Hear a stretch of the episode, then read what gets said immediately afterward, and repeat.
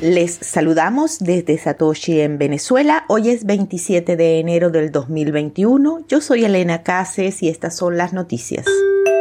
Estonia es el primer país en aceptar el reto y alojar el libro blanco en un dominio gubernamental.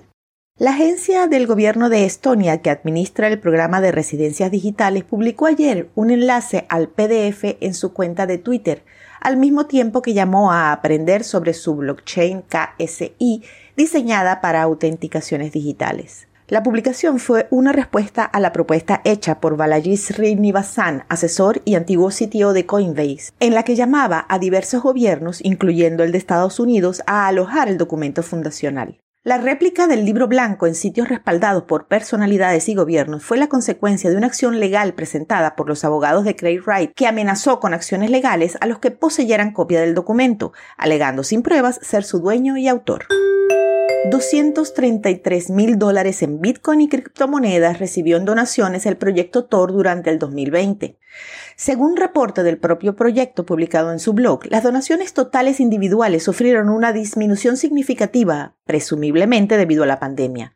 Todo eso a pesar de que 11.566 personas aportaron al proyecto por primera vez. El 26% del total de 913.119 dólares recolectados se hizo en Bitcoin y otras criptomonedas, es decir, unos 233 mil dólares, unos 23 mil dólares más que en la campaña del 2019. Con todo, la baja en la cantidad total de lo recaudado obligó a cancelar eventos y conferencias que suelen redituar en ganancias adicionales.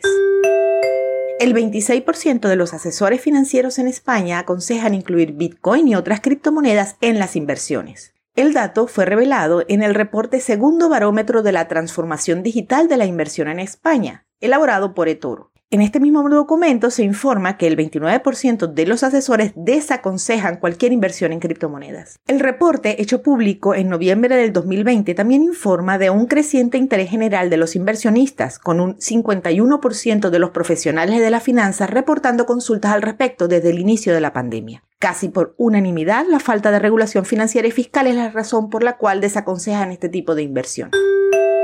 8.000 Bitcoin minados en 2010 quedaron en manos de Coinbase. Un misterioso minero ha gastado cerca de 8.000 Bitcoin, minados entonces y nunca movidos durante los últimos 10 meses. Las criptomonedas están ahora en manos de Coinbase en su totalidad, según aseguró en un reporte esta semana el investigador ruso Isaac Schwartz. Según el analista de blockchain, la casa de cambios dispersó los fondos entre sus clientes en la bahía de San Francisco. Según su tasa de cambio, el lote de Bitcoin tiene un valor hoy día de más de 250 millones de dólares. Según el reporte de Schwartz, hubo una consolidación de unas 20 carteras con unos 50 Bitcoin cada una en una sola dirección, para luego ser divididos en piezas de 10 Bitcoin por dirección para ser repartidos.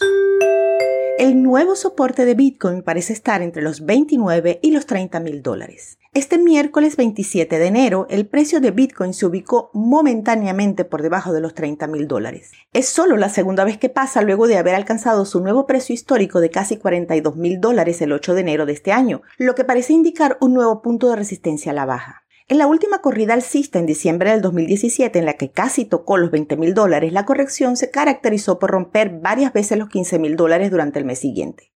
En esta ocasión, solo ha roto la barrera de los 30 mil muy brevemente en dos oportunidades. El reconocido analista Billy Wu reportó ayer que la criptomoneda parece tener un piso sólido en los 29 mil dólares, en el rango bajo de la banda de consolidación, y que esto puede ser un fuerte indicador de un panorama alcista.